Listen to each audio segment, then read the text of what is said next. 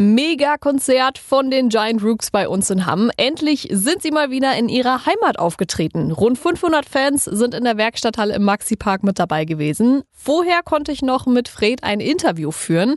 Da hat er uns unter anderem erzählt, was das für ein Gefühl ist, endlich mal wieder in Hamm zu spielen. Ist das denn dann jetzt für euch so ein bisschen Back to the Roots? Ja, Back to the Roots auf jeden Fall. Ähm, wir haben ja auch schon mal hier gespielt. Ähm, das war, glaube ich, allerdings ist noch länger her. Also ich glaube, das war so 2016, 2017 oder so. Und dann haben wir einmal auf dem, auf diese, in dieser etwas größeren Halle da gespielt. Und äh, ja, es war irgendwie lustig. Wir sind ja die ganze Zeit mit so, einem, mit so einem Bus unterwegs, wo man nachts drin schlafen kann und ähm, wurden heute hier ausgespuckt. Äh, irgendwo ich weiß nicht ganz genau, aber halt diese typischen Backsteingebäude, diese roten Backsteinhäuser. Und, äh, und es war voll lustig, weil ich habe da so die Schienen dieser Museumseisenbahn gesehen und mich halt daran erinnert, dass ich früher mit meinen Eltern, also als ich halt so gerade laufen konnte, mit dieser Bahn gefahren bin und so. Und das war irgendwie nice. Also ja, auf jeden Fall back to the roots. Ja. Was ist das denn für ein Gefühl für euch? Weil ihr seid ja hier in Hamm quasi gestartet und jetzt äh, seid ihr richtig krass durchgestartet, seid in ganz Europa unterwegs, in Amerika. Was ist das für ein Gefühl? Das ist ein, das ist ein, das ist ein cooles Gefühl und auch so ein Gefühl von nach Hause kommen und äh, irgendwie, ähm, ich weiß nicht, so die Jungs waren also vier Fünftel, ich, ich, ich irgendwie nicht, ähm, aber die, alle anderen waren heute zu Hause bei ihren Eltern, haben zusammen gefrühstückt und so und das ähm, ist natürlich in so einem normalen Touralltag überhaupt nicht denkbar ne? und deswegen ist das schon cool, äh, so, so, und das ist irgendwie schon eher so ein Ausnahmezustand heute. Ja. Du warst nicht bei deinen Eltern? Nee, die, die waren arbeiten. Ach so. Ja, hatten keine Zeit. Ja, okay. Ja. soll es ja auch geben. Was ist denn für... Nicht, was die anderen gemacht haben. Was ist denn für dich, würdest du sagen, das Besondere an Hamm? Das Besondere an Hamm, mm, das ist natürlich schwierig für mich zu sagen, als, weil ich jetzt bin kein Außenstehender. Ähm, also ist jetzt nicht so, dass ich einmal nach Hamm komme und dann äh, kann ich euch sagen, was ich schön finde. Sondern für mich ist das ja einfach total ähm, geknüpft an ganz viele Erinnerungen von früher. Wir sind ja alle groß geworden, alle aufgewachsen, teilweise hier geboren. Und insofern ist das Schönste, das Schönste für mich sind eigentlich so diese Erinnerungen. So wie gesagt, hier heute Morgen ausgestanden, äh, aufgestanden, aus dem Nightliner ausgespuckt worden und dann ähm, läuft man hier durch den Park und erinnert sich so an früher. Und ich war früher hier mit der Musikschule, mit der Big Band der Musikschule und solche Sachen. Also so, weißt du, sowas kommt dann irgendwie, an solche Sachen erinnert man sich dann wieder. Und das ist irgendwie das, was ich mit Hamm verbinde. Also einfach so meine, meine Jugend einfach. Hm. Würdet ihr denn gerne wieder öfter hier spielen? Ja, wir, ja, auf jeden Fall. Wir haben das auch. Ähm, ja, also es ist, es ist so in der Mache, es ist in der Planung. Aber äh, ist noch nicht noch nichts Kon Konkretes so, äh, was wir jetzt irgendwie veröffentlichen können. Aber es ist, ähm, ja, wir spielen nicht nur mit dem Gedanken, sondern auch schon mehr. Jetzt sind ja heute so rund 500 Fans dabei. Ihr seid ja. aber auch gewohnt, dass 10.000 dabei sind. Wo würdest du sagen, liegt da so ein bisschen der Unterschied? Mm, also bei 500 ist es auf jeden Fall so und vor allen Dingen dann in einer Stadt wie Hamm, wo man halt, also wo man zu Hause ist.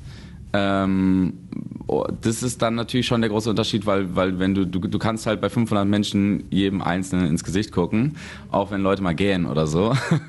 da musst du halt auch mit klarkommen. Und bei so 10.000 Leuten äh, oder noch mehr ist es halt, äh, ist halt völlig egal, weil das ist dann eher wie so eine anonyme Masse oder sowas. Und, ähm, und, und aber es hat, hat beides so voll seinen Charme. Ich finde auch, also wir haben gestern unsere erste Show in Tübingen gespielt, es war auch so eine Clubtour, jetzt, haben wir jetzt ja so fünf, fünf Club-Shows, äh, die wir jetzt gerade so als Warm-up machen für, die, für den Festivalsommer. Und das ist schon, äh, das, das macht schon Bock, so dass äh, äh, so, weil, weil es in so einem kleinen, stickigen Club kann, kann die Stimmung auch einfach nochmal so ein bisschen mehr kochen und so. Und man kann teilweise mit den Leuten reden, ne? das finde ich auch richtig nice. Also da hat dann gestern jemand irgendwie was reingerufen, irgendwie, worauf er gerade Lust hatte, so und dann kann man so ein bisschen kommunizieren und so, so diese Spontanität, so die geht da dann irgendwie, die steht da dann eher so im Vordergrund, finde ich. Und das finde ich cool. Ähm, aber hat beides seinen, seinen Charme. Ist das auch so ein bisschen der Grund, warum ihr gesagt habt, wir machen jetzt so eine Clubtour, einfach weil es so ein bisschen Wohnzimmer-like ist? Ja, und ähm, ja, aus so verschiedenen Gründen eigentlich. Also es kamen so ein paar Gründe zusammen und äh, wir dachten irgendwie, es würde Sinn machen, wenn wir auf jeden Fall, bevor wir jetzt diese größeren Festivals spielen wie Rock am Ring und Rating und Leads und so, dass wir auf jeden Fall irgendwie einmal wieder so reinkommen in, ins Spielen. Und da dachten wir uns irgendwie cool, wenn man so in so ein paar Clubs geht, wo man früher schon mal gespielt hat. Also zum Beispiel hier die Werkstatthalle, in Tübingen das Sudhaus, ähm, in Hannover das Musikzentrum zum Beispiel und so. Und das war irgendwie, da dachten wir irgendwie so, das ist vielleicht ganz charmant, wenn man das macht. Und die Leute haben es auch echt ziemlich cool aufgenommen. Mhm. Ja. Ein paar Clubkonzerte habt ihr ja jetzt noch. Was äh, mhm. kommt so danach? Also was ist so geplant im, im Laufe des Jahres zum Beispiel noch? Im Laufe des Jahres, also wir finalisieren gerade unser zweites Album. So viel kann man sagen. Wir sind gerade dabei, das fertig zu machen und dann spielen wir ganz viele Festivals. Wir spielen äh, nicht so eine richtige Club-Tour oder nicht so eine richtige Tour, nicht keine Headline-Tour, äh, zumindest nicht in Deutschland. Wir spielen in Amerika so ein paar Nachholtermine. Ähm, und dann ganz viele Festivals weltweit und ähm, ja, da, da, da, freuen wir uns krass drauf. Und vielleicht auch noch mehr Releases, noch mehr Songs raushauen, ob, ob wir das schaffen, diese, das Album in diesem Jahr noch ähm, zu veröffentlichen, das wissen wir noch nicht. Aber ja, so ist der Plan.